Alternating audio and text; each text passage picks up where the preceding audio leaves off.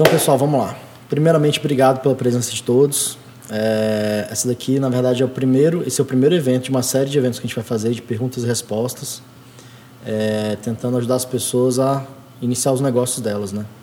Então, vocês foram convidados, vocês estão em fase, né? Em fases diferentes, mas todas mais no início assim do negócio. Então, estou aqui para ajudar vocês. Então, é mais um bate-papo, uma conversa, entender as necessidades de vocês, as dúvidas, e eu estou aqui para ajudar vocês. Então, é, eu sei que vocês trouxeram algumas perguntas para gente responder, então agradeço de coração a presença de vocês. É, hoje é uma segunda-feira à noite, eu sei que não é fácil para ninguém estar tá aqui, né? então eu sei que vocês realmente estão com vontade de aprender. Várias outras pessoas receberam o convite também e acabaram não querendo ou não podendo, enfim. Então, isso eu acho que é o primeiro sinal de que vocês realmente querem abrir alguma coisa, né? Para estarem aqui dispostos a aprender, enfim. Então, obrigado, gente.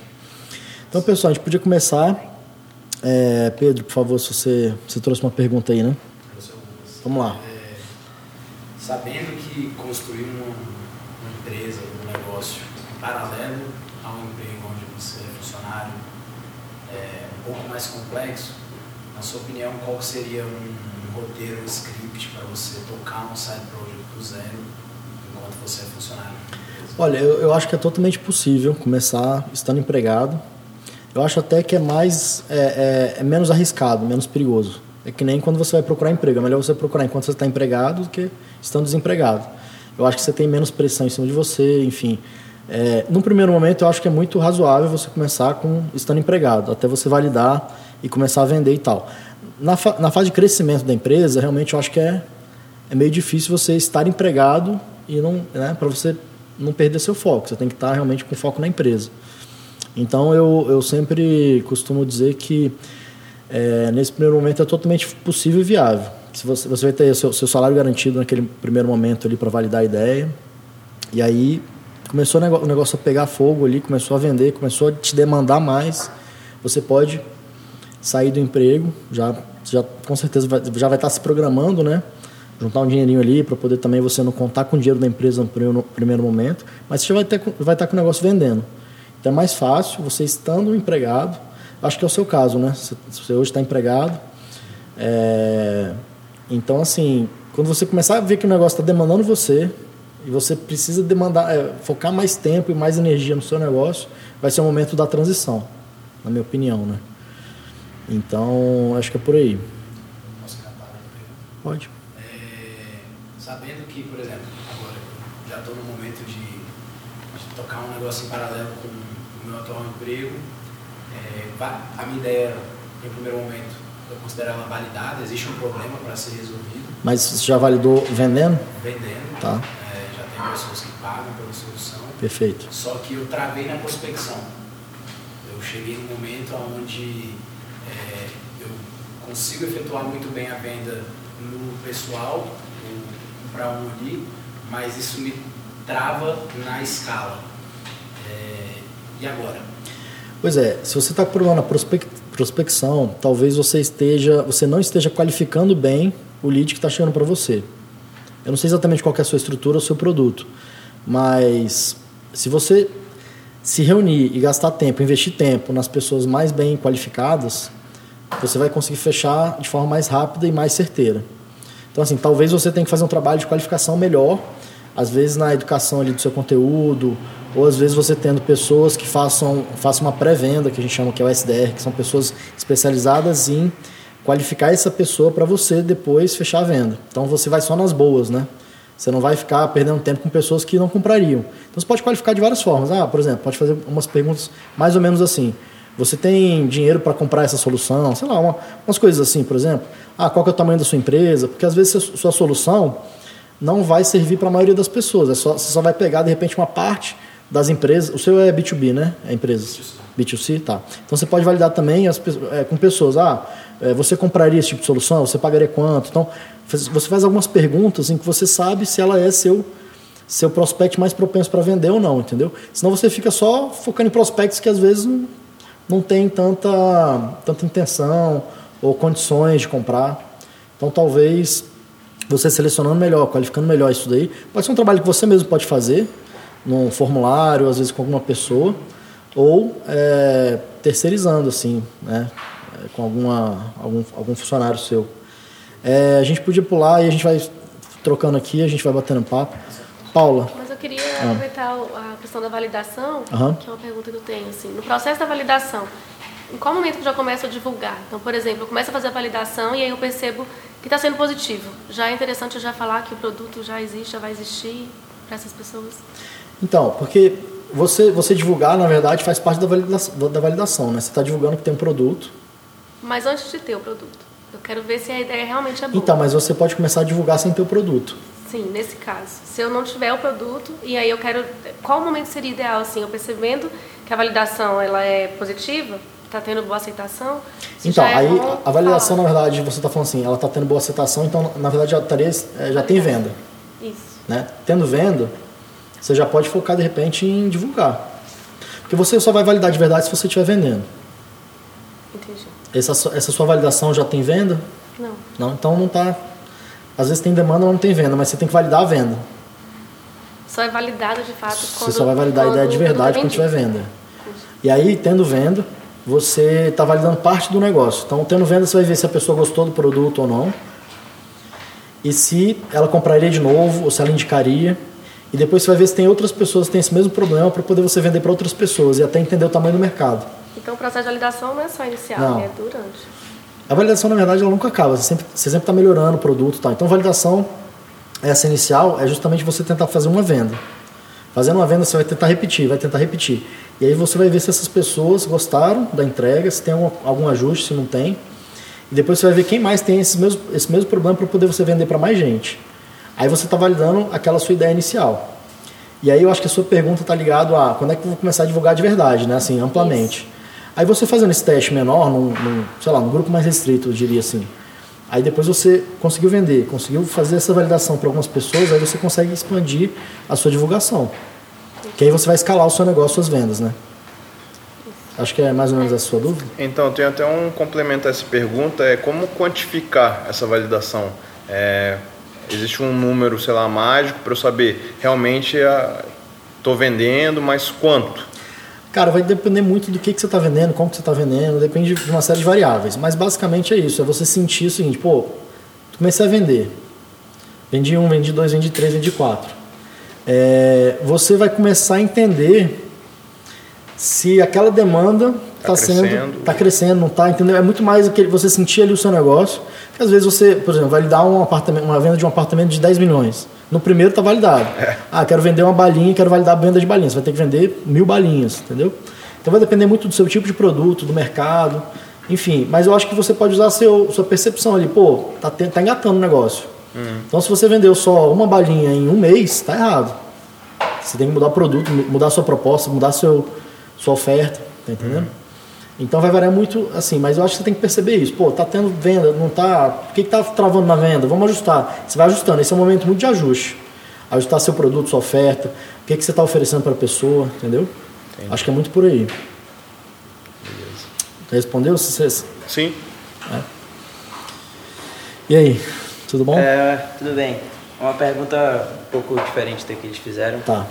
Mas é mais ou menos assim, como você, depois que você cria uma empresa, como você avalia é, as qualidades de um, de um funcionário, às vezes que possa estar te ajudando em algum suporte, alguma coisa assim, nesse sentido? Como que você avalia no sentido de que exatamente assim? No sentido de, tipo, é, diferenciar uma parte técnica de uma parte tipo, emocional. É comportamental, gente... né? Comportamental. Cara, hoje em dia a parte comportamental ela é às vezes mais importante do que a própria parte técnica, né? Porque não adianta você ser o melhor técnico do mundo se você não souber se relacionar, se você não puder, se você não, não entender é, que você tem que ajudar o próximo, enfim, tem várias questões comportamentais hoje que estão sendo mais é, importantes do que o resto. Então, assim, é muito você entender se aquela pessoa está sendo mais, ela está contribuindo mais para a empresa ou ela não está contribuindo tanto, entendeu?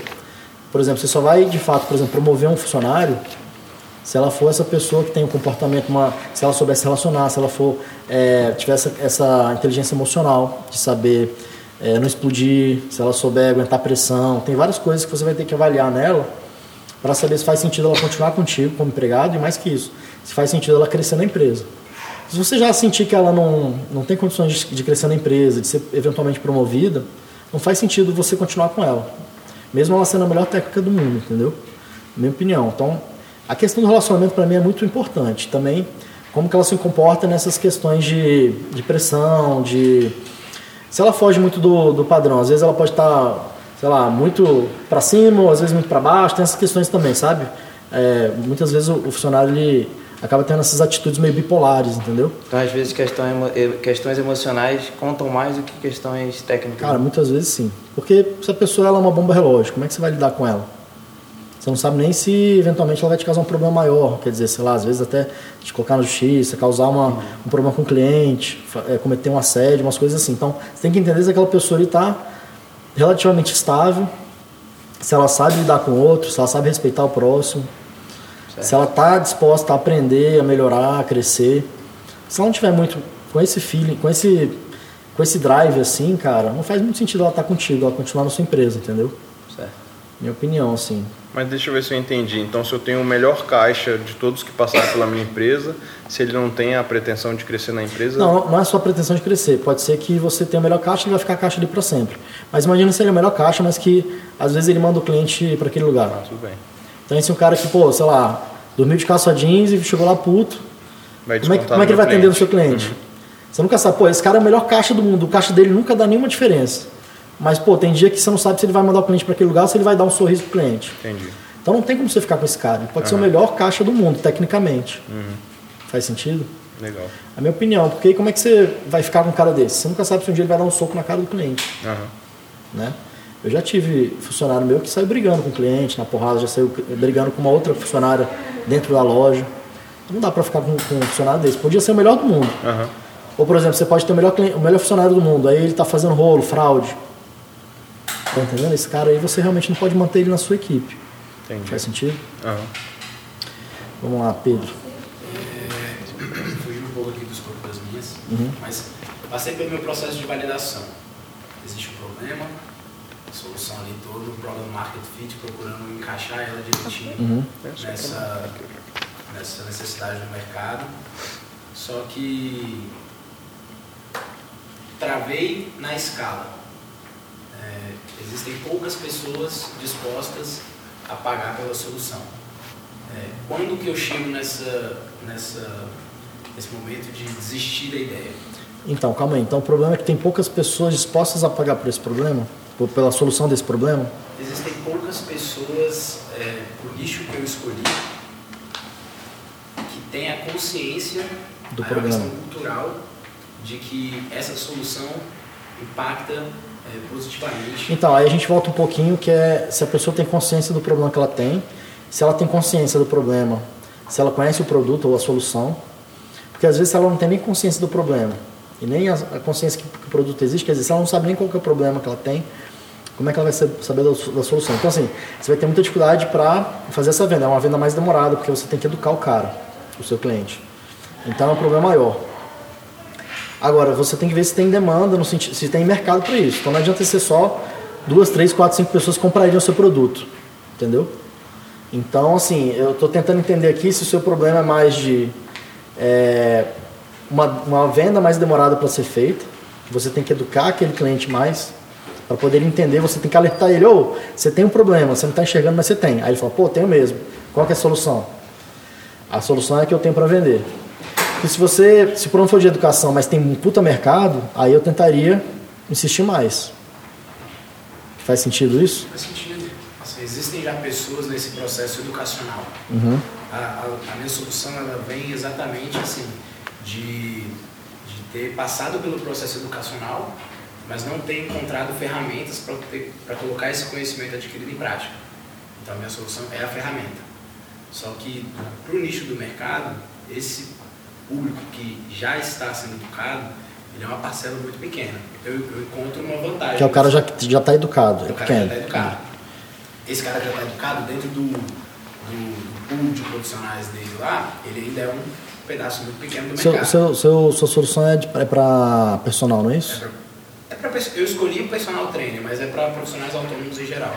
De educação física. tanto de educação física como de nutrição, como de... Cara, então você tem um puta mercado, na verdade, né? Eu só decidi validar ele com um público Entendi. personal, uhum. por, por, ser a pessoa que eu tenho em casa. A minha esposa que consumiu o conteúdo, mas não tinha como colocar ele. É, às vezes você pode também testar em outras, com outras pessoas, outros, outros mercados. Sei lá, o de nutricionista. Às vezes ele tem uma consciência melhor.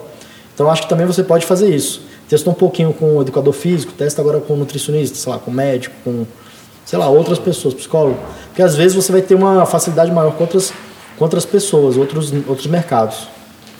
E às vezes você tem um, sei lá, você pega na veia, sei lá, psicólogo, pô, ele já entende, sabe, vou atuar só com ele. Eu acho que é por aí. Você pode testar isso também. Essas variáveis do seu negócio. Porque, pelo que eu estou entendendo, a ferramenta é a mesma, só vai mudar realmente esse mercado. É. É, eu testaria outros, sabe? Paula? Eu queria aproveitar também de novo você só para me inspirar. Hum. Porque eu tenho, a minha dificuldade é de fazer, de nichar mesmo. Eu vi que ele está bem definido, ele já tem bem, bastante consciência de exatamente o nicho que você quer atuar.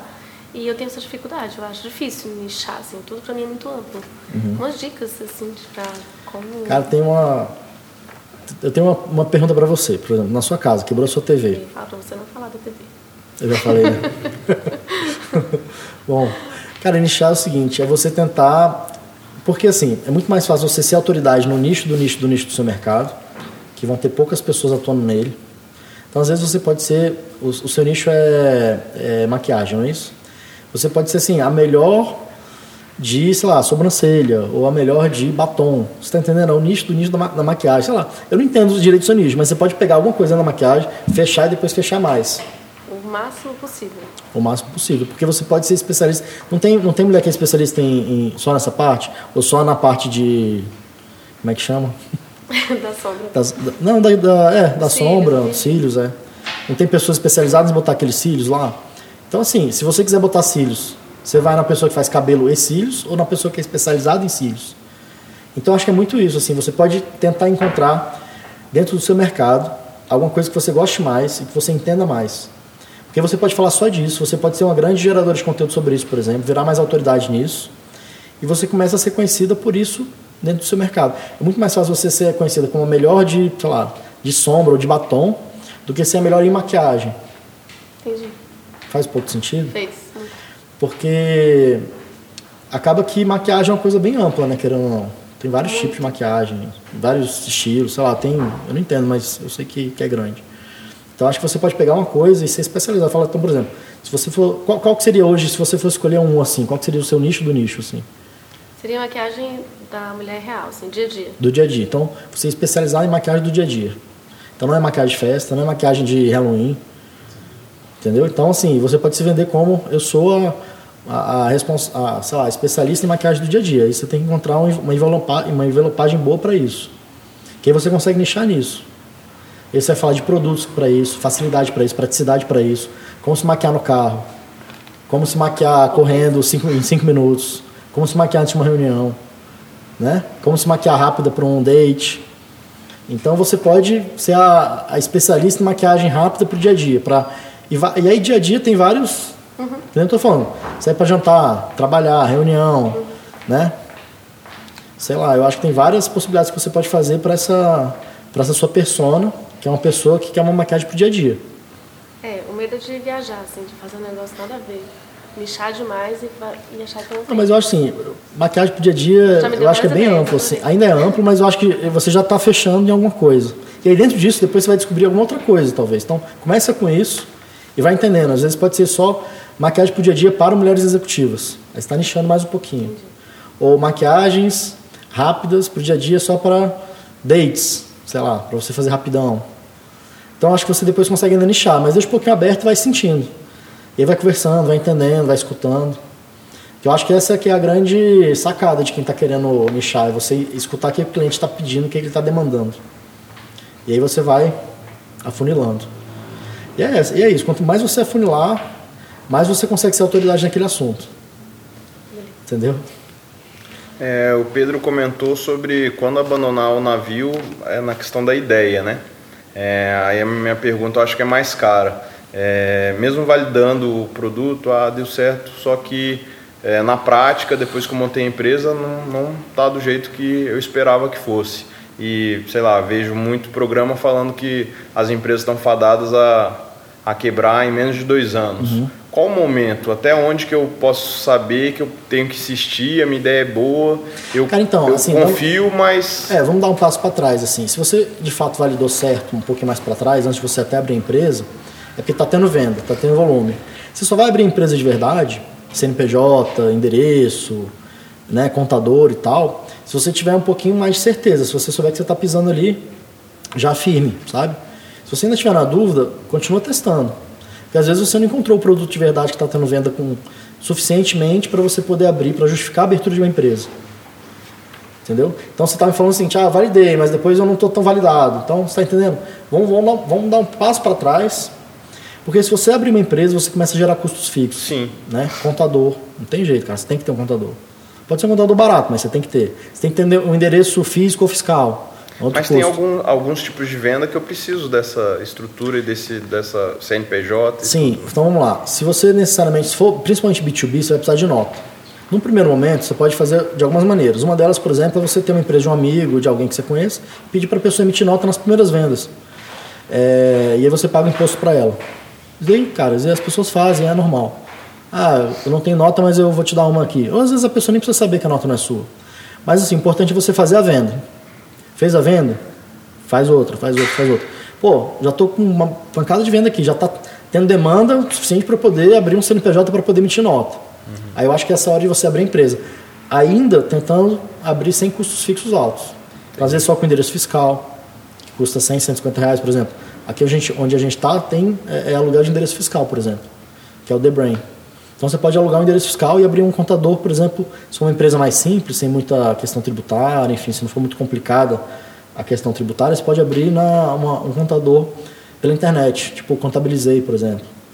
Então você, você contrata um, um, contador barato. Então você vai gastar, sei lá, 100, 150 reais de contador, esse online, uns 100, 150 reais de um endereço físico, é, fiscal, desculpa. Você consegue já abrir o CNPJ de forma também ainda barata sem você ter que ter endereço físico de loja, de escritório, sem você ter que ter secretária, telefone fixo, sem ter tudo isso. Então você consegue ainda validar, continuar validando com uma empresa ainda barato. Entendi. Não é que você tem que ter um custo altão, entendeu? Essa é a minha sugestão. Beleza. Mas eu acho que você consegue. Você tem amigos que, que mexem no, no mesmo nicho que você, que você consegue emitir nota? É, ainda não tem um nicho, né? Ah, ainda é só a ideia. Tá. Mas eu acho que é isso.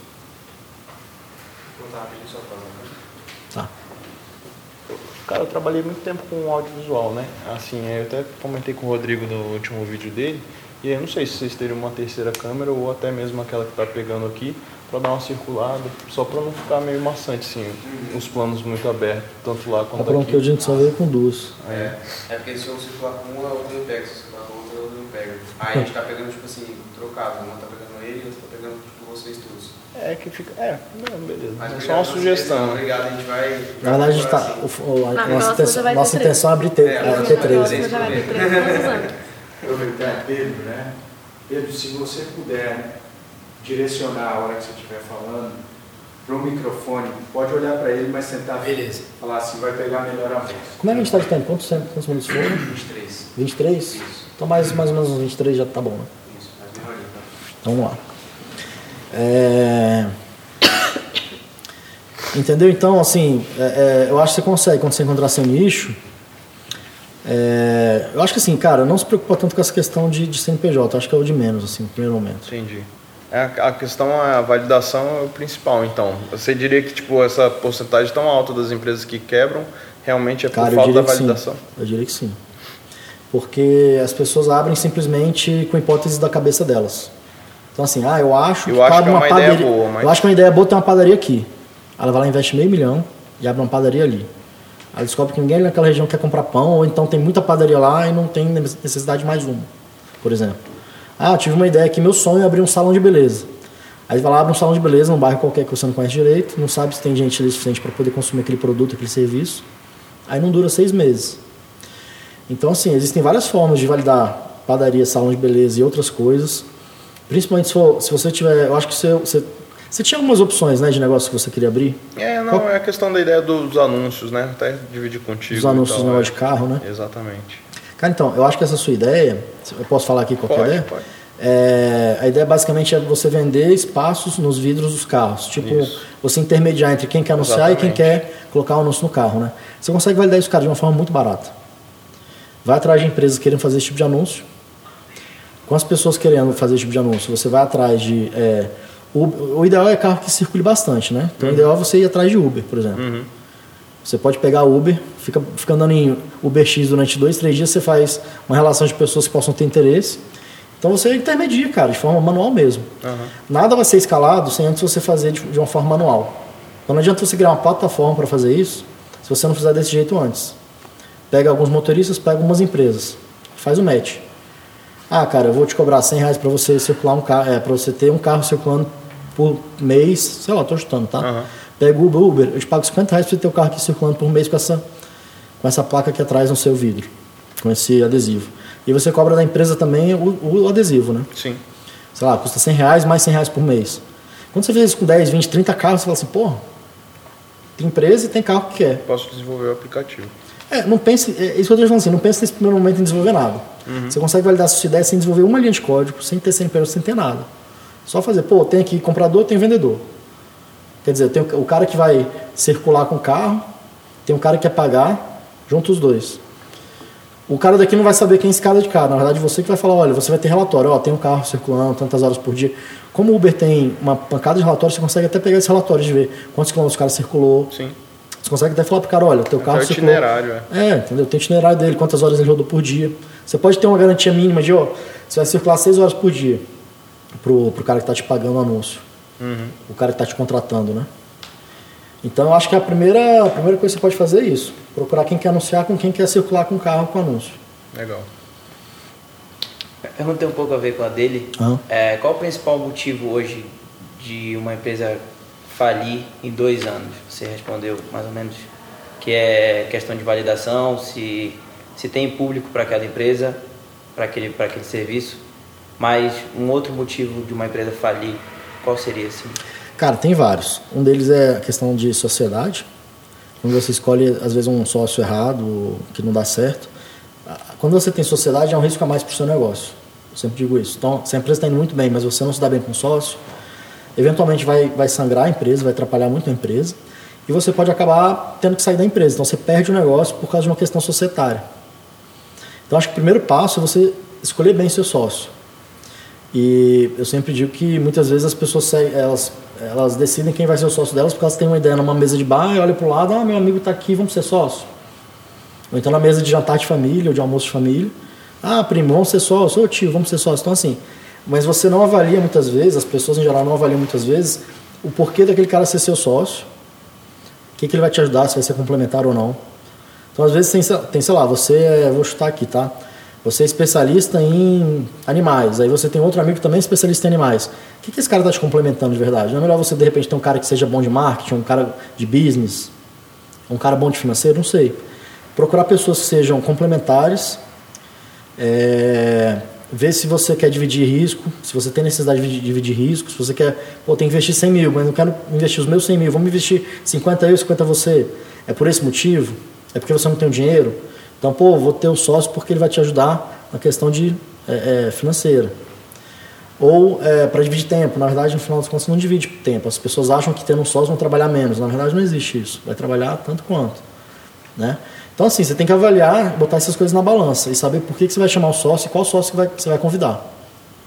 Entendeu? Então, sociedade é uma questão que eu acho que machuca muitas empresas e, e, e leva ela a, a fechar em, em, em, nos primeiros dois anos, porque a sociedade não deu certo. Então, validar a ideia, eu acho que é principal. Falta de capital de giro também, eu acho que é outra questão muito importante. O cara abre, aí tem custo fixo, no segundo, terceiro mês, engasga, não entra, tem que fechar a porta.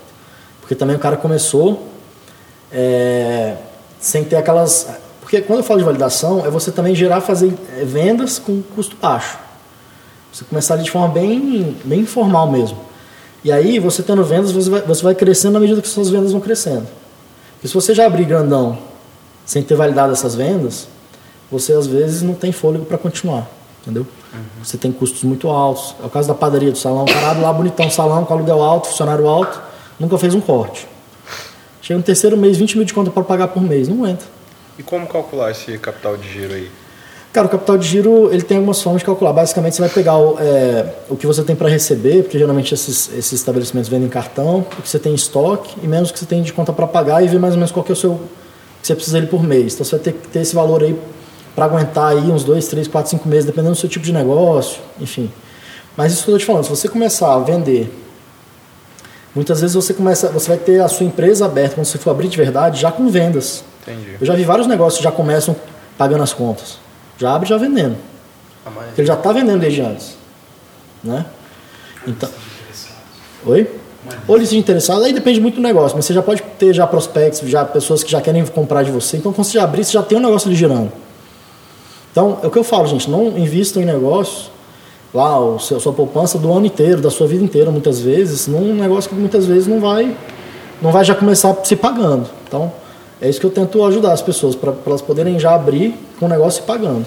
Entendi, Porque senão o mas, risco por fica exemplo, muito Eu alto. estava até conversando com a Paula antes da gente começar. É, tem uns amigos que eles foram bem sucedidos no food truck, chegaram a, ainda tem três food trucks na cidade e tal, né, no boom, e aí decidiram, estava dando tão certo que abriram, abriram aqui, é, do lado, a pizzaria.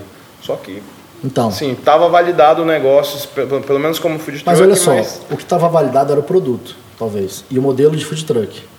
na hora que eu coloco os custos Quando, não, maiores... quando você abre uma pizzaria em loja, é um outro modelo de negócio. É o mesmo produto, só que é outro modelo de negócio. Aí o cliente vai até você, não é o food truck que vai até onde que tem tem o cliente. Então, assim, é o que eu digo, o produto muitas vezes ele tem menos importância do que todo outro, o resto do modelo de negócio.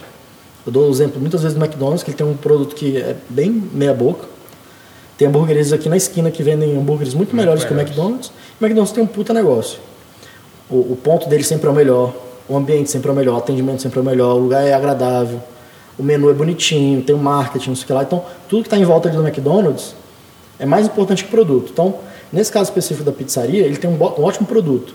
Só que ele fez uma loja grandona, entendeu? Então, custo fixo altão, muito funcionário, muita conta para pagar, energia, água, não sei o que lá. Ele está acostumado com o food truck que é pequenininho, que é outro modelo de negócio. Mesmo produto com outro modelo de negócio.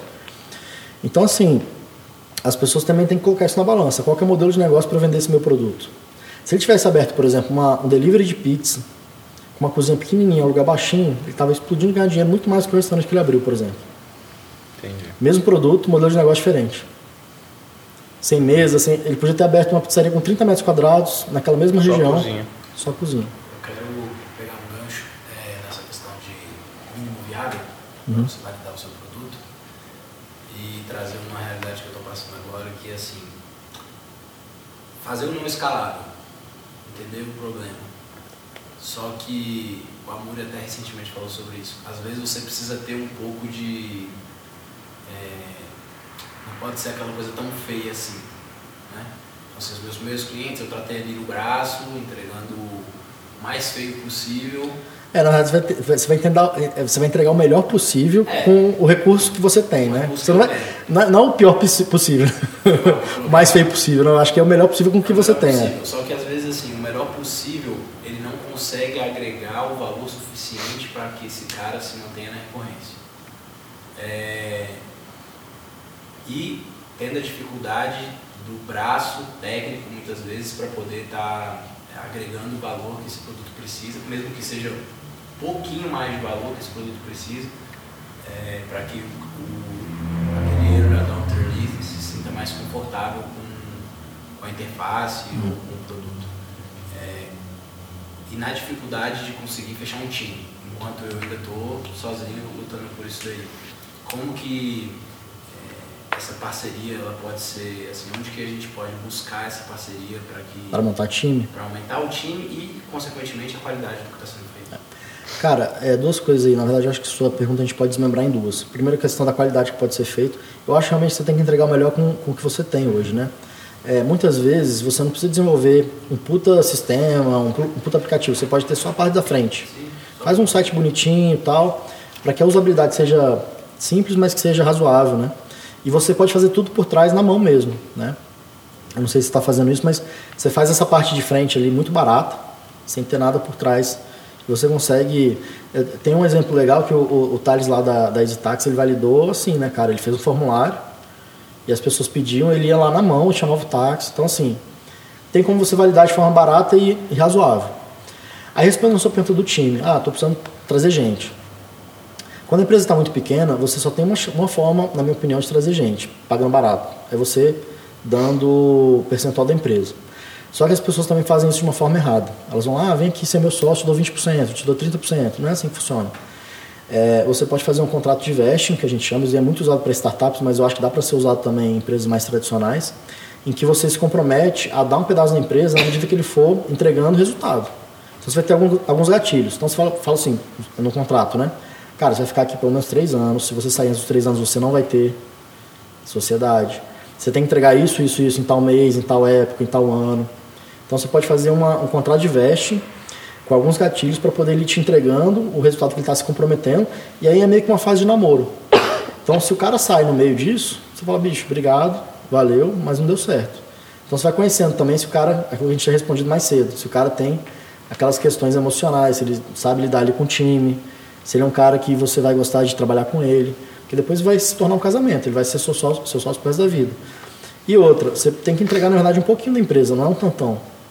Ele está sendo seu funcionário, na verdade. É um funcionário que tem essa chance de crescer na empresa. Então é uma forma que você pode viabilizar a entrada de pessoas boas no time. Porque pessoas boas, elas são caras. Então ela teria que vir por, por equity, ou seja, por pedaços da empresa.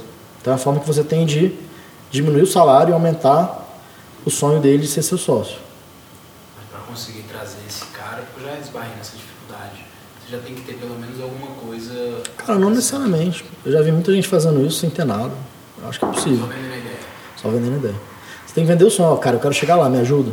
Eu acho que é muito por aí. E é isso que eu acho que funciona. E aí, Paulo?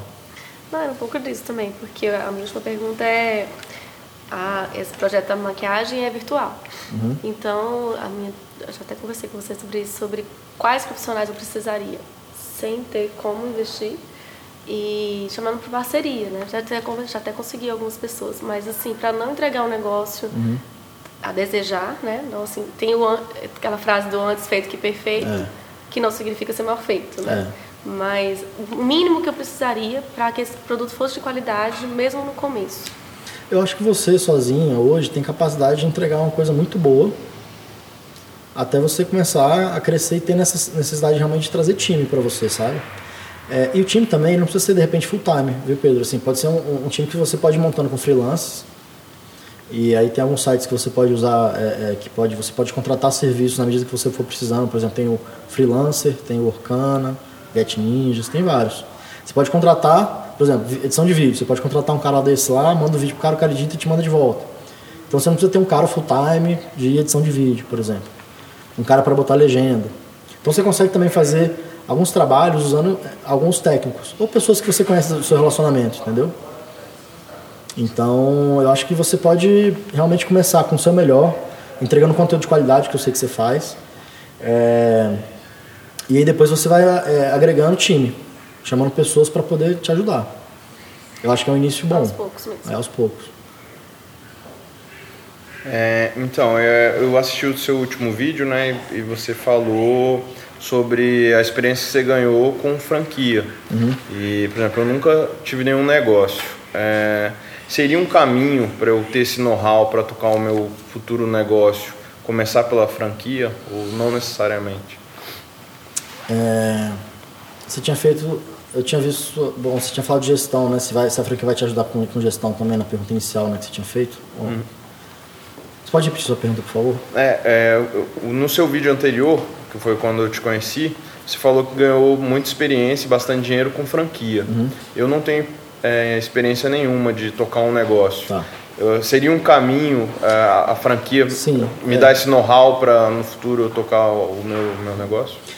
Cara, eu acho que a franquia ela é muito boa se ela for bem escolhida, ou pode ser uma furada se ela for mal escolhida. Eu acho que a franquia sempre é uma boa opção, tá? É, eu dou a dica assim para escolher uma franquia, você conversar com quem já é franqueado da rede, para ver se faz sentido, se as pessoas estão satisfeitas com aquela marca. E, as, e aí se elas estiverem satisfeitas, aí sim você vai ver se faz sentido para você ser franqueado daquela marca ou não. É, porque se as pessoas estiverem putas com aquela marca, pode vazar daquilo ali. Mas aí respondendo a sua pergunta, é, eu acho que sim, pode ser uma boa opção. Agora, se você está afim de fazer alguma coisa por conta própria, não, não é assim, ah, só existe a franquia de opção. Não, eu acho que você pode fazer uma coisa sua também, com a sua marca, com, seu, com a sua cara, né? É, usando essas técnicas de validação também, para você também não investir dinheiro num negócio que pode não dar certo. Uhum. Então, assim, eu acho que a franquia sempre tem, pode ser uma opção sim, principalmente para quem ainda não fez nada e tal. Para mim foi uma grande sala de aula. Aprendi muito durante os anos que eu, que eu participei de franquia e tudo mais, né? Uhum. É, então, não, não descarta essa opção jamais. Mas, se você tiver vontade de fazer a, a, outra coisa, eu acho que você pode também focar nisso, cara. Não é, não é o único caminho a franquia, sabe? Para quem não tem nada, que nunca fez nada. Entendi. De verdade. Beleza. No caso, no caso dele, de, de validar um negócio novo, algo assim, como você como um empresário já com experiência, qual dica que você daria para, no caso, eu tenho uma ideia, mas ainda não tenho, eu tenho o meu mínimo viável, como, como eu poderia te apresentar isso, sendo que você poderia, sei lá, ser um parceiro meu, que, como eu poderia fazer um pitch que você aprovasse? Assim? Cara, é... você quer vender a ideia antes de você ter feito qualquer coisa, Sim. né? Eu acho que é possível, mas eu acho que antes de mais nada você tem que mergulhar no setor onde você está querendo entrar, no mercado. É... estudar direitinho, até para você conseguir ter capacidade de fazer um pitch bem feito, uma apresentação bem feita, sabe? É, você, já você já tem alguma coisa? Qual que é o seu, em que estágio você está? Hum, não, estou no estágio ainda de. Então assim, eu acho que a gente pesquisar... sempre volta para validação, então. Sim. No caso, até mesmo para vender tá, a ideia. Quem tá nesse primeiro momento, sim, cara. Porque se você está querendo vender a ideia, você vai fazer uma apresentação, você tem que fazer algumas pesquisas, tem que estudar o mercado, tem que, tem que aprender.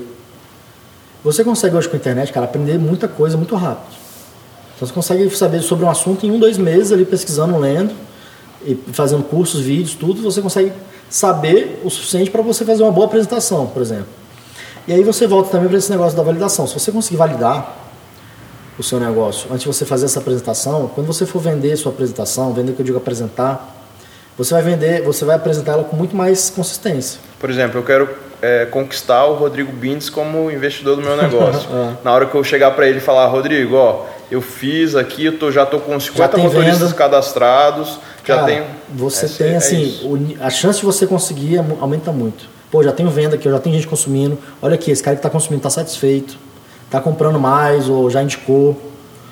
É diferente de você chegar com uma apresentaçãozinha, olha, minha ideia é vender papel higiênico. Então antes de. Entendeu? Antes de... E aí você nunca teve ninguém vendendo, é, comprando seu papel higiênico. Seu papel higiênico é diferentão. Só que você nunca teve ninguém comprando. O cara não vai pagar aquele papel higiênico mais caro porque ele é diferentão. Agora, bicho, se você tem, pô, vende já, sei lá, mil fardos de papel higiênico. Pô, tô começando, mas eu já vendi. Tô precisando de uma grana Porra, pra. Me ajuda aqui, cara. Um se eu botar mais dinheiro aqui e investir mais, eu vou fazer mais papel higiênico e vou vender mais. Então, você consegue mostrar isso pro cara. Uhum. Entendeu? Legal. Eu acho isso, sim. Você, eu acho, assim, é possível você vender só a ideia, só que a chance de dar certo é muito menor.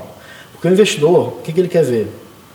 Ele quer ver se seu time é bom, se você tem capacidade de execução, porque a ideia não vale nada. Então, se você tem capacidade de execução, como é que ele vai saber? Ele vai saber se você já estiver vendendo, executando.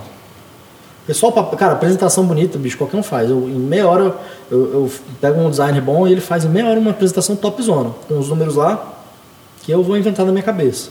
Agora, se eu estiver falando, bicho, eu já vendi 10 unidades desse produto, aí vira outro negócio. Eu tenho um time aqui, meu time é bom por causa disso, eu sou isso, faço isso bem, tenho aqui meu time que o cara aqui do marketing que é muito bom e faz isso, tem o cara da, da tecnologia aqui que é muito bom e faz isso e a gente conseguir já fazer uma venda aqui, ou, ou, ou, tantas vendas, e aí você consegue falar, olha, se você investir tanto, eu consigo melhorar isso e vou vender mais tanto. Basicamente é isso. E você tem que sempre mostrar qual é o seu produto, o que, que você está solucionando e qual é o problema que você está resolvendo. Então, pitch bom é isso, problema, solução, time, e se você, qual é o seu modelo de negócio, como que você vai ganhar dinheiro com aquela sua ideia. Aquela história da pizza. Tem uma boa pizza aqui, mas e aí? Posso vender só para iFood, posso vender é, abrindo um restaurante, posso vender no food truck. Então você tem vários modelos de negócio em volta da pizza, né? Posso fazer eventos de pizza na casa das pessoas, tem gente que ganha dinheiro só com isso. Uhum. Talvez se, tivesse, se ele tivesse ido para esse lado, ele teria um custo fixo muito, muito pequeno e estava ganhando dinheiro. Então, assim, eu estou misturando aqui os assuntos porque no final uhum. das contas eles se misturam realmente. Sim. Então, assim, a apresentação não pode ser só uma apresentação bonitinha, porque isso daí não cola, cara. Os investidores, a chance de você ganhar um, um investimento com isso daí é muito pequena. Eu acho que acontece, mas é muito pequeno. Entendeu? Certo. E aí, Pedro? Ah, é... Quando eu passei por esse momento de validação, estou passando ainda, eu esbarrei na minha maior dificuldade hoje, que é, querendo ou não, os, o side project. Assim, é, é você conseguir conciliar o seu tempo Isso. Duas atividades que te exigem. Que é aquilo até que eu falei mais cedo, acho que no início é possível, até é. você começar a fazer algumas poucas vendas. Sim. Depois, bicho, é foco total. Porque quando você faz um braço para um não escalável, isso te exige mais esforço do que qualquer coisa hum. automatizada. E volto na, na minha pergunta da, da prospecção, porque foi aonde assim, a minha taxa de conversão foi a mais alta. Tempo que eu tenho disponível para estar tá indo encontrar o meu possível prospecto ali, para poder estar tá botando ele no meu funil. Assim, ele entrou no meu funil, mas eu preciso encontrar com ele para efetuar a venda, uma vez que hoje eu não tenho ninguém. Mas o seu funil hoje é automatizado? É por marketing online, o digital? Funil é completamente indicação. Indicação, tá. E, assim, então, mas aí você pode fomentar a indicação. Sim, e assim. Então, por exemplo, bicho, se você me indicar alguém, eu te dou alguma coisa. É tipo, o Uber fez isso a rodo aqui. Eu, Rap faz isso, todo mundo faz isso. Eu, eu, eu, considero a minha solução, a minha proposta de valor da, do meu produto validado, uma vez que. Se o cara está te indicando, né? Pessoas me procuram sem que eu tenha que Sim, oferecer qualquer tipo de recompensa por esse. E aí você, isso daí é uma forma de validação, mas você vai validar mesmo se ela comprar. Sim, é. as pessoas já chegando em mim, é Isso. o cliente maduro, a venda Perfeito. chega feita. É, ótimo. Cara, cara, o que você está fazendo? Mas é porque ela está vindo pela indicação. A indicação, na verdade, é a melhor forma de você forma. captar cliente. Mas como eu ainda não consegui, por falta de técnica e de tempo, uma vez que eu não tenho tempo para estar tá totalmente full, para estar tá lidando com todas essas, essas disciplinas que circundam o business, o marketing, é, a execução, a tecnologia, o operacional, é, eu não consigo dedicar o tempo que o marketing de Instagram, qualquer tipo de canal de aquisição de cliente ele, ele demanda, é, o meu único canal de aquisição hoje é indo na porta da Hanley, conversando com os personagens que tem lá, e essa minha taxa de conversão é muito alta, porque ali eu consigo mostrar de uma maneira mais rápida e, e mais didática a dor dele, o problema que ele tem eu considero ótimo, muitas vezes ele nem saber que, aquele, que ele tem aquele problema, porque para mim é muito mais fácil, não ter um concorrente brigando Quando você mostra para ele, ele fala assim, caramba. Caraca, é. eu realmente tenho esse problema. E para mim, e, e, uma coisa bacana dessa questão de validação é que quando eu entrei no nicho dos personagens, dentro do nicho dos personagens eu encontrei sete tipos de personagens. Exato. É o que eu estava falando um pouco da maquiagem. Dentro de maquiagem tem mais outros tipos. Aí dentro de personal também, né? Sim, tem o personal que vai na casa, tem o personal que faz na academia. Sim, com 200 personagens. É. E aí dentro desses 200 personagens eu fui falando, cara, tem esse A, tem esse B, tem esse D. Tá vendo? Assim, voltando um pouco, vou fazer um pouco o um link aqui das perguntas. Ele foi lá e estudou. É, ele foi lá e estudou os personagens, quer dizer, foi aprendendo. Quando ele for fazer um pitch de apresentação para alguém, ele já sabe o que falar, como falar, o que falar. Ah, tá entendendo? Então, assim, ele não está só na ideia ou na pesquisa. Coisa do problema, coisa é. do problema ele existe. E aí, hoje, eu travo nessa, nessa prospecção por falta de, de instrumento para poder estar tá abrindo esse meu canal de comunicação. Cara, eu acho que você pode fazer algumas coisas aí, por exemplo, de repente transformar alguns dos, dos seus clientes em parceiros. É, só um minutinho, quer, quer parar aí?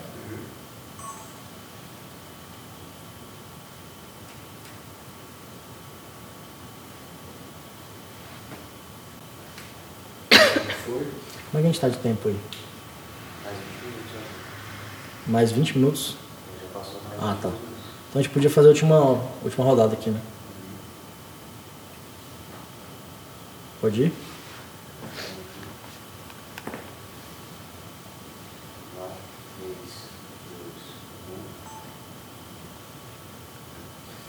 Então, cara, de repente transformar esses, esses clientes que gostam muito do seu produto estão já te indicando em possíveis parceiros para ganhar dinheiro com isso. Você falou, cara, você, eu vejo que você está me indicando, você gosta do produto, pô, vou fazer o seguinte, cara, cada venda que você fizer, eu te dou tantos por cento da venda. Então ele vira o seu vendedor de forma informal. Porque a, a, indicação desse cara tem muito peso, porque na verdade não é uma indicação só, é uma recomendação. Então se você, se você for para esse lado, você vai, você pode de repente ter pessoas vendendo para você, sabe? Eu encontrei um, uma barreira de obstáculo que foi o seguinte, eu tenho eu já consegui os parceiros, É, inclusive, um dos meus parceiros é um infoprodutor do conteúdo educacional. Uhum. Então, assim, ele, ele, ele faz essa parte da educação do, do meu cliente. É um ganha-ganha. Uhum. É, só que o cara tem uma base gigantesca. Assim, o cara tem, sei lá, 20 mil personagens na base dele, de 2 mil que já foram educados, e eu tenho um receio de abrir as portas para esse público sem ter condição de atender eles e aí me queimar. Porque eu não tenho nada automatizado. Eu posso ter uma land, eu posso ter lá tudo, mas aí chega em mim, planilha, número, eu cobrando o cara, eu tenho, uma part... eu tenho no meu front-end do, do app muito automatizado. Ah, aqui clica aqui, o cliente confirma, papapá, papapá. Mas enquanto eu não tiver isso, sou eu, Rodrigo, essa semana, confirmar a agenda, porque se eu confirmar a agenda eu não consigo fazer o balanço financeiro, não consigo fazer o fluxo de carga, se eu abrir isso para 50 pessoas lascou. É, talvez também é o seguinte, uma coisa que eu vejo muito nas empresas, que os empresários muitas vezes perdem tempo, é com coisas que qualquer outra pessoa poderia fazer bem feito. Então, é, a parte administrativa e financeira cai muito nisso. Então, se já está nesse momento de você ter muita coisa e não está dando conta, você pode de repente ter uma pessoa, part-time até, pagando para duas, três horas por dia, para poder ela fazer essa parte mais é, é, burocrática do negócio. Você não precisa nem automatizar por enquanto, você pode ter uma pessoa fazendo isso para você. Eu estou vendo que não é nada assim que tem que ser você, né? Não. Então, então de repente você pagar barato para uma pessoa, não é pagar barato para ela, mas essa pessoa costuma ser uma pessoa, pessoa relativamente barata. Que pode ser já um administrativo de alguma outra empresa, que você pode contratar ela no tempo livre dela, para ganhar um extra. Então, sei lá, você vai pagar, não sei, 500 reais para alguém que já trabalha com uma empresa e ganha, sei lá, 2 mil, 3 mil reais no administrativo. Você paga isso para ela, ela vai fazer no tempo livre dela. E ela te auxilia nisso. Então, precisa ser você, porque senão você fica se desgastando e perdendo tempo com isso. Que é o erro que eu vejo muito empresário cometendo. Dele não sair daquela parte administrativa, de ficar mexendo em planilha. O cara tem que ser um cara mais de análise, de checar, de, entendeu? De orientar e não de ficar preenchendo boleto lá para pagar. Né? Porque eu acho que isso daí, você pagando uma pessoa, ela faz tão bem quanto você ou melhor até. Então acho que se você pensar, começar a pensar nisso, pô, preciso de alguém aqui part-time que consiga resolver isso para mim, acho que te ajuda bastante. Consegue delegar? Porque delegar é difícil, né? Ah, não, a gente não, eu não confio. É. Mas aí você vai criar os processos, assim, é, porque delegar você vai falar, olha, você vai fazer isso, isso, isso, assim, assim, assado. E vai checar e vai corrigir. Daqui a pouco, meu amigo, a pessoa vai aprender, ela vai sozinha.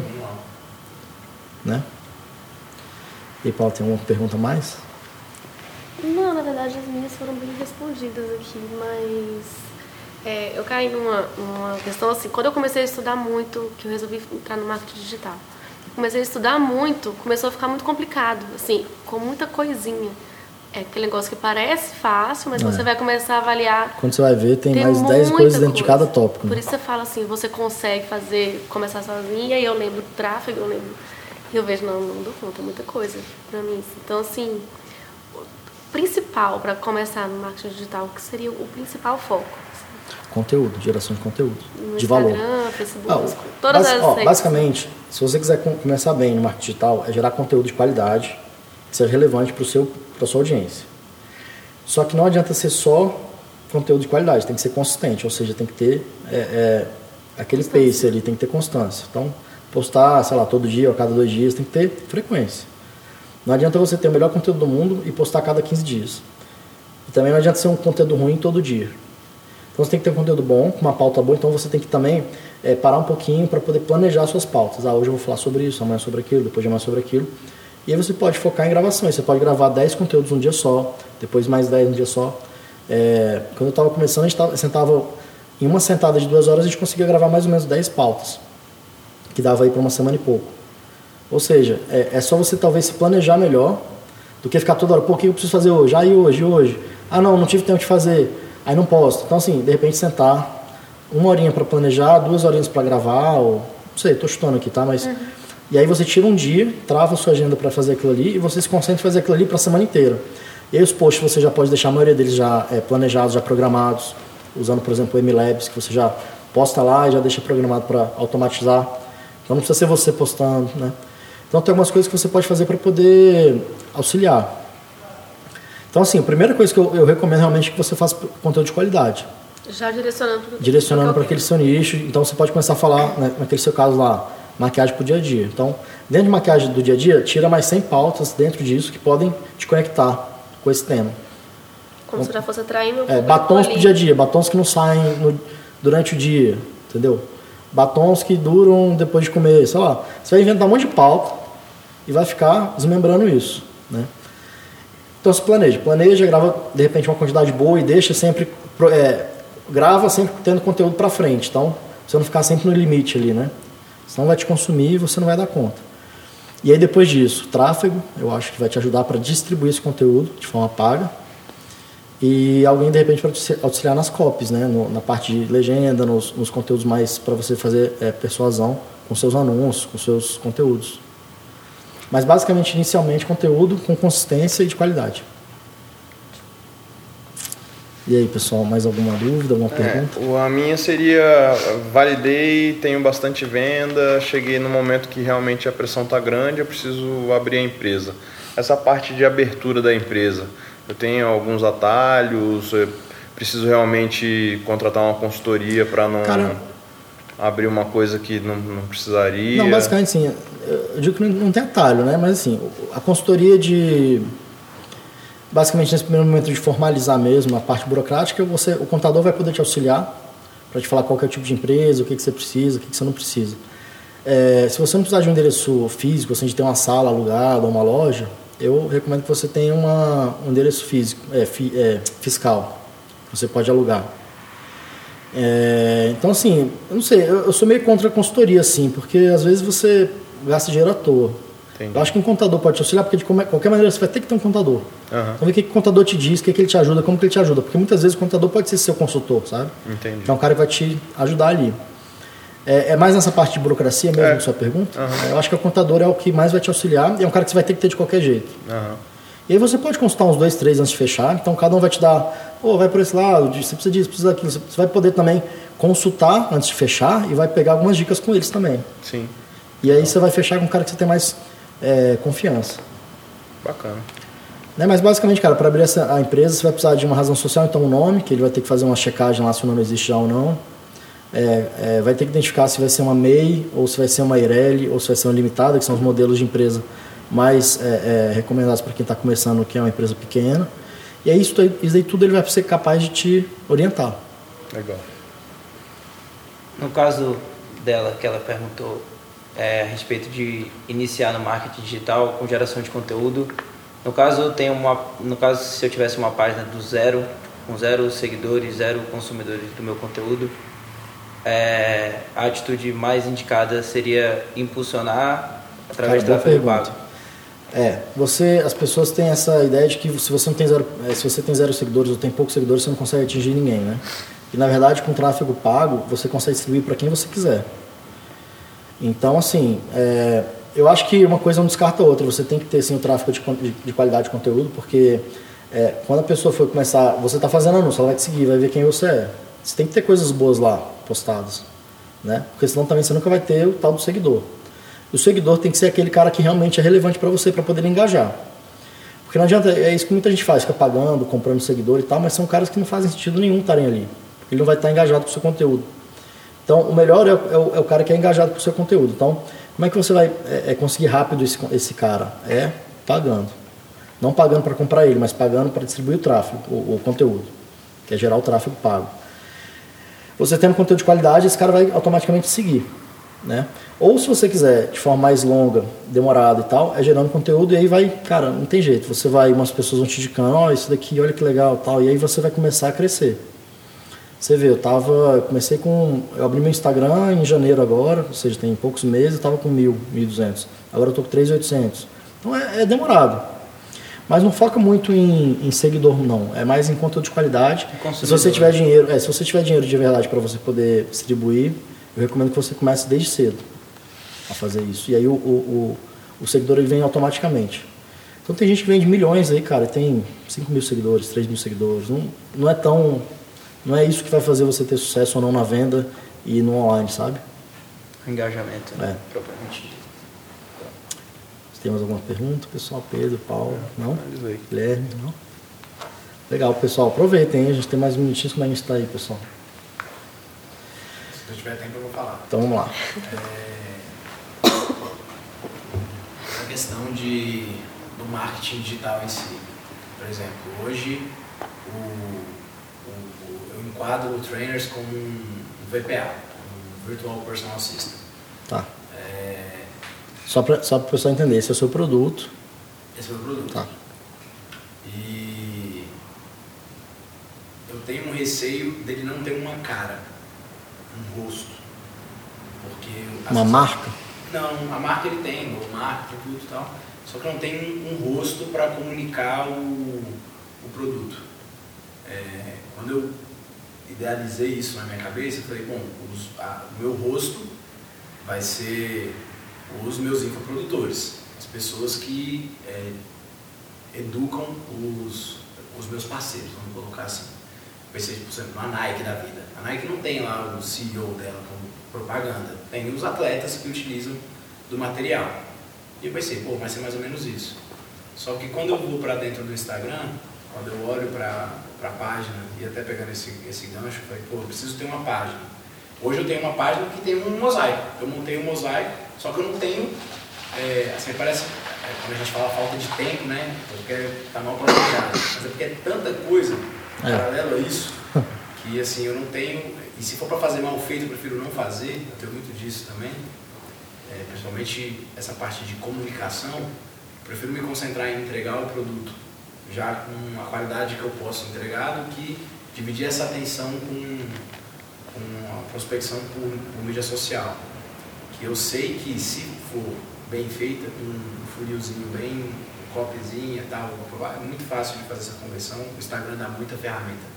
Até para você qualificando o lead ali pelo próprio history. Mas até, até que ponto, nesse momento onde eu ainda não tenho parceiros para estarem colocando a cara com a minha marca, isso é um, um, um obstáculo para fazer essa cara, geração de conteúdo. Eu agora entendi melhor. Não pode ser você essa cara? Eu tenho receio de ser. Qual que é o seu medo? É a falta de autoridade no assunto. Não no mas, assunto, mas, mas, assim... Mas a autoridade se constrói. Então, se você estiver gerando conteúdo dentro dessa sua área, você vai construindo essa autoridade. Mas eu viro concorrente dos meus parceiros. Por quê? Porque o nosso, o nosso conteúdo é, tem algum conflito. É a mesma coisa. Cara, eu não acho. Você já, você já perguntou para ele se isso daí seria um problema? Porque eu não acho que você vai ser um concorrente. Eu acho que ninguém percebe, principalmente no online, cara. As pessoas acabam que elas não se sentem concorrente, porque tem, tem tanta gente por aí, cara, para poder consumir esses conteúdo, conteúdos, que é mais um, não é um concorrente. É um, é um colega, é um cara que também está tentando ensinar e fazer a coisa acontecer, entendeu? Eu acho que talvez você tem que perguntar para os seus concorrentes, porque eles têm uma percepção sua, né? Você tem que, de repente, perguntar para eles, que são seus parceiros e não concorrentes, se tem problema, porque eu acho que isso é uma coisa muito mais da sua cabeça do que, de repente, da, deles, né? De, uma, de um problema deles. Eu acho que eles não vão sentir. A minha estratégia de você como usar eles era exatamente poder fazer é, assimilação, poder Cara, pegar mas essa aí, audiência. Mas olha só, você pode pegar a audiência deles numa boa, não tem problema nenhum, mas você tem que ter a sua cara. Entendeu? Porque assim, você não vai querer pagar um garoto propaganda ou alguém para poder estar tá ali divulgando seu negócio. Porque também tem a questão de, pô, se esse cara sair daqui a 3, 4, 5, 6 meses, um ano, ferrou. Então acho que tem que ser você a autoridade. Não tenha medo de gerar conteúdo, cara. Eu acho que, principalmente essa parte de educação, que você está falando, pô, ensinando as pessoas alguma coisa, os outros não entendem isso como concorrência, na minha opinião. Seria concorrência se eles estivessem vendendo um aplicativo ou um, uma coisa parecida com a sua, ou eles estivessem vendendo uma coisa, um, um infoproduto parecido, mas eu acho que não é o caso.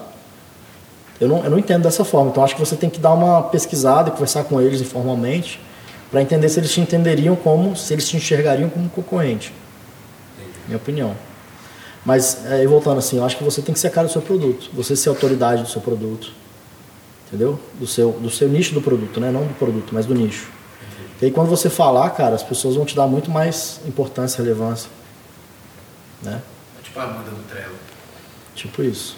Tem vários por aí, cara, exemplos, é, eu acho que são assim, milhares, assim, de pessoas que entendem muito daquele produto, daquele nicho, e aí elas falam com mais autoridade. Beleza. E as pessoas escutam mais, né? Qual nicho hoje que você acha que as pessoas têm mais interesse, tipo, de consumir, por exemplo, conteúdo? Sei que Cara, não existe isso, cara. Relevante, mas. Cada vez mais eu tenho certeza que não existe isso. Ah, esse aqui é o nicho melhor do mundo. Cara, vai ter gente que fala, tem umas coisas muito específicas que são, são assim inacreditáveis que você nem sabe que existe. E tem pessoas falando sobre isso, e tem consumidores lá consumindo aquele nicho. É, eu sempre acho que tem gente ganhando em todos os nichos dinheiro, tem gente também perdendo dinheiro. Então, em, fala assim, ah, sei lá, mecânico, vai ter o cara mecânico ganhando dinheiro pra cacete, vai ter o cara lá falido. Qualquer nicho que tiver, vai ter o cara bom e o cara ruim. E vai ter gente gerando conteúdo, conteúdo de qualidade, bem nichado. Então eu não consigo falar assim, ah, tem um nicho melhor que eu indico. Eu acho também, claro, você tem que pesquisar as tendências né, do mercado. E aí tem ferramentas para isso, o próprio Google, Google Trends, tem alguns outros. Depois eu posso passar algumas, algumas ferramentas que você pode pesquisar tendências, o que está mais em moda, assim, eu diria, em tendência do, do mercado. Mas, cara, nicho, eu acho que você pode ir eu sempre uso, que você gosta. Eu sempre uso como exemplo, eu tenho um filho de 5 anos. E ele vê YouTube O que, que ele Kids. consome? É? Cara, é impressionante. Tem milhares de canais que abrem é. os brinquedinhos. E que se você e não, se, se você não tem cada canal, você não nem imaginar que é ter esse nicho. E se você vê aquele canal, é tudo vídeo com 5 milhões de visualizações, ah. 10 milhões. E aí você fala assim, vou olhar os canais. São centenas de canais. Aí imagina, se você falar para alguém, cara, eu vou criar um negócio para criança pequena assistir no YouTube. Vão, vão te, chamar de louco. É. Mas é um nicho que ninguém Lucas sabe que existe. Neto, cara, teve aí, aí. Meu filho quis ir. Ah, é. o Lucas Neto pediu para eu pedir para vocês para eu ter a apresentação. Sacou o cara vai lá no YouTube e fala, peça pro seu pai que eu vou estar é, aí na sua cidade. Passa uma cartinha. É, cara, é impressionante. E tava lotado, né? Tava lotado, 200 reais o ingresso. Então, assim, respondendo a sua pergunta, cara, eu não acho que assim, ah, é. indique um nicho, qual que é o nicho mais. Eu acho que não, cara. Eu acho que tem que ver o que, que você gosta, qual que é o mercado que você gosta e tentar nichar dentro de uma coisa que você tenha paixão por ela. E aí, claro, vai fazer aquelas aqueles testes e validações para ver se, se você encontra um produto para resolver alguma dor naquele nicho. Entendeu? Legal. Pessoal, acho que é isso, né? Está tá próximo de uma horinha aí. Queria agradecer muito aí a presença de vocês, pelas perguntas, pela disponibilidade. Espero que vocês tenham gostado. E, e é isso. Obrigado, gente. Boa noite. Legal. Valeu. Valeu.